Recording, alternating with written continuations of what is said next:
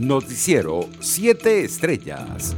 La Comisión Interamericana de Derechos Humanos expresó preocupación por el fallecimiento de al menos 20 personas en operativos de seguridad ciudadana los días 8 y 9 de enero en la parroquia La Vega en Venezuela.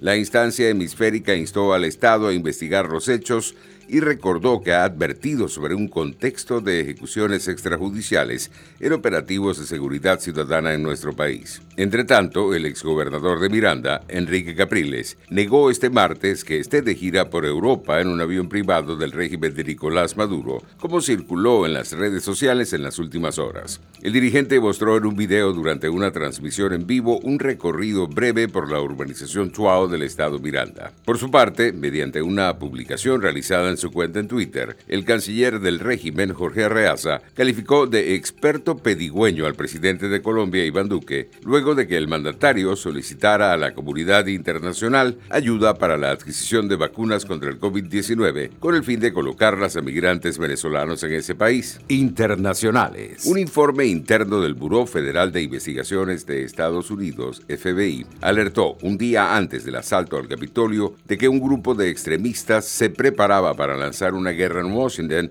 y cometer violencia contra el Congreso, desveló este martes el diario The Washington Post. La información contradice las declaraciones del jefe de la oficina en Washington del FBI, Stevenson D'Antuono, que dijo el viernes a los periodistas que la agencia no tenía ninguna indicación de que hubiera nada planeado para el pasado 6 de enero, más allá de las protestas de los seguidores del presidente Donald Trump. Entre tanto, el secretario de Estado saliente de Estados Unidos, Mike Pompeo, acusó este martes a Irán de ser la nueva sede central de Al Qaeda y mantener vínculos estrechos con el grupo terrorista en un intento de reforzar la presión a Teherán una semana antes de que el presidente Donald Trump abandone el poder. Pompeo no aportó pruebas de sus acusaciones, pero aseguró que la República Islámica se ha convertido en un refugio más importante que Afganistán para los terroristas de Al Qaeda, algo que Teherán ha negado y que algunos expertos en inteligencia consideran dudoso. Por su parte, una docena de ancianos y cuatro trabajadores de dos residencias en Almería dieron positivo por coronavirus después de haber recibido la primera dosis de la vacuna de Pfizer BioNTech.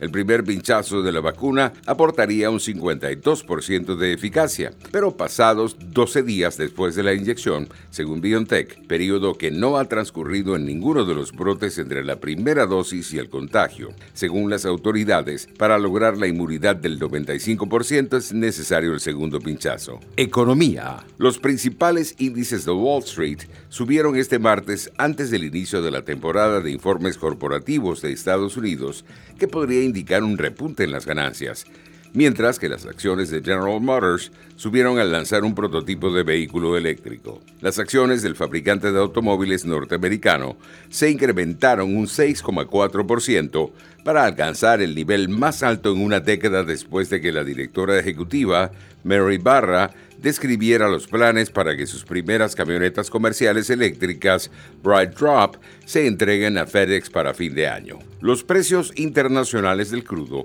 subían levemente en horas de la tarde.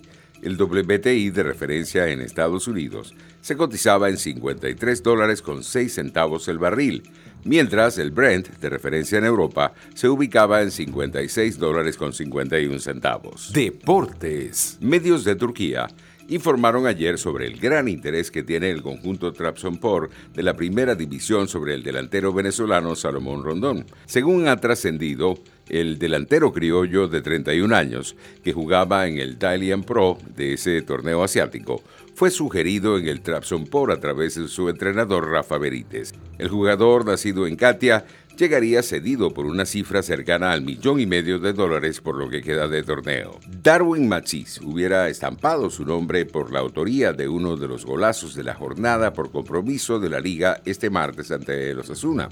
El criollo cobró un tiro de esquina al minuto 45 más 1 que se internó en ras de piso en el primer palo del arquero pero lo que significaba un golazo olímpico desembocó en gol en propia puerta por parte del guardameta Sergio Herrera pese a la mala fortuna por no haber podido celebrar la anotación de la segunda diana del Granada, sirvió para extender la importante victoria del equipo para posicionarlo en la séptima casilla con 27 unidades. Noticiero 7 estrellas.